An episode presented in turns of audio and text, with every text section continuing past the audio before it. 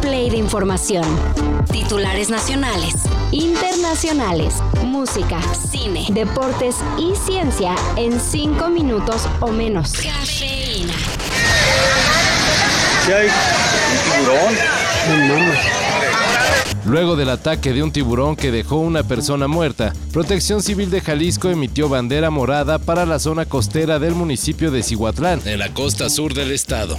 Esto quiere decir que todo mundo tiene prohibido cualquier actividad dentro del mar, debido a la detección de fauna marina peligrosa. El pasado 2 de diciembre, una mujer murió luego de ser atacada por un tiburón que se encontraba en las inmediaciones del Parque Acuático de Melaque, en el municipio tapatío de Cihuatlán. La bandera morada se levantará hasta nuevo aviso.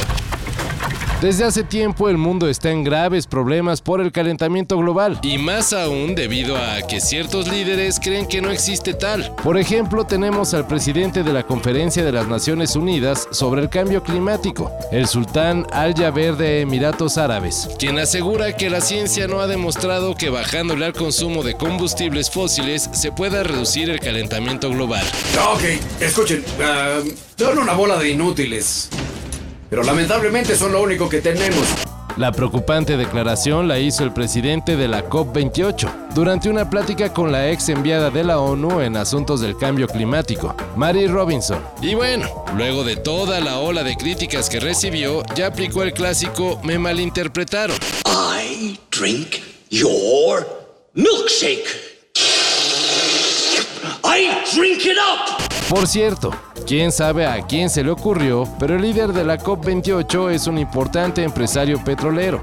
Y dicen que aprovecha el cargo para hacer acuerdos energéticos con gobiernos del mundo. ¡Desgraciado! Tenemos ya los horarios de las semifinales de la liguilla.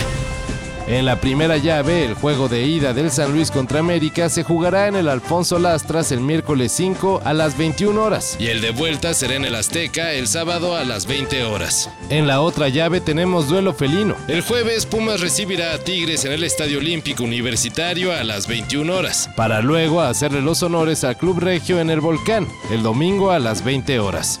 Partidazos en los que pintan como favoritos América y Tigres. Pero claro, puede haber sorpresas. Entonces el problema es que la gente lo sepa y por eso la gente lo percibe Lo como que percibe. estamos distraídos. Pero la gente lo que no sabe es que si no los, si no nos grabamos de todo modo estamos haciendo Pendejadas. o hasta peores cosas. En lo que ya no habrá sorpresas es en el universo cinematográfico de Marvel, al menos no con uno de los personajes más queridos. If I picked the jersey back up and put it on, wouldn't you feel a little bit like, oh, No. crap? No. Oh. Here's here's what I think. Right. They go through a few semi lackluster Avengers movies without you. Robert Downey Jr. no volverá en el papel de Iron Man. Esto lo confirmó el presidente de Marvel Studios, Kevin Feige. A pesar de que el regreso de Tony Stark podría significar un levantón para el sello que lleva una racha de películas que nomás no pegan en taquilla, Feige aseguró que no tiene la intención de revivir al Iron Man de Downey Jr., ya que quiere respetar al personaje que se creó durante casi una década. Así que dice que pues ya no insistan.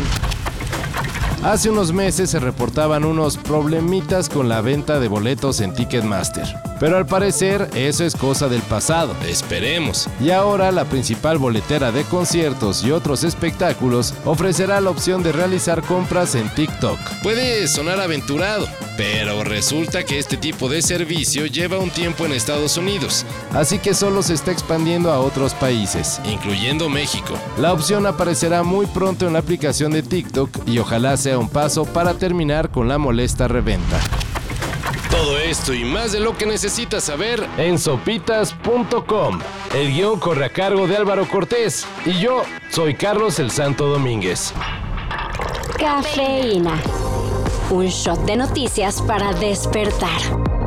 Lunes a viernes por sopitas.com. Y donde sea que escuches podcasts.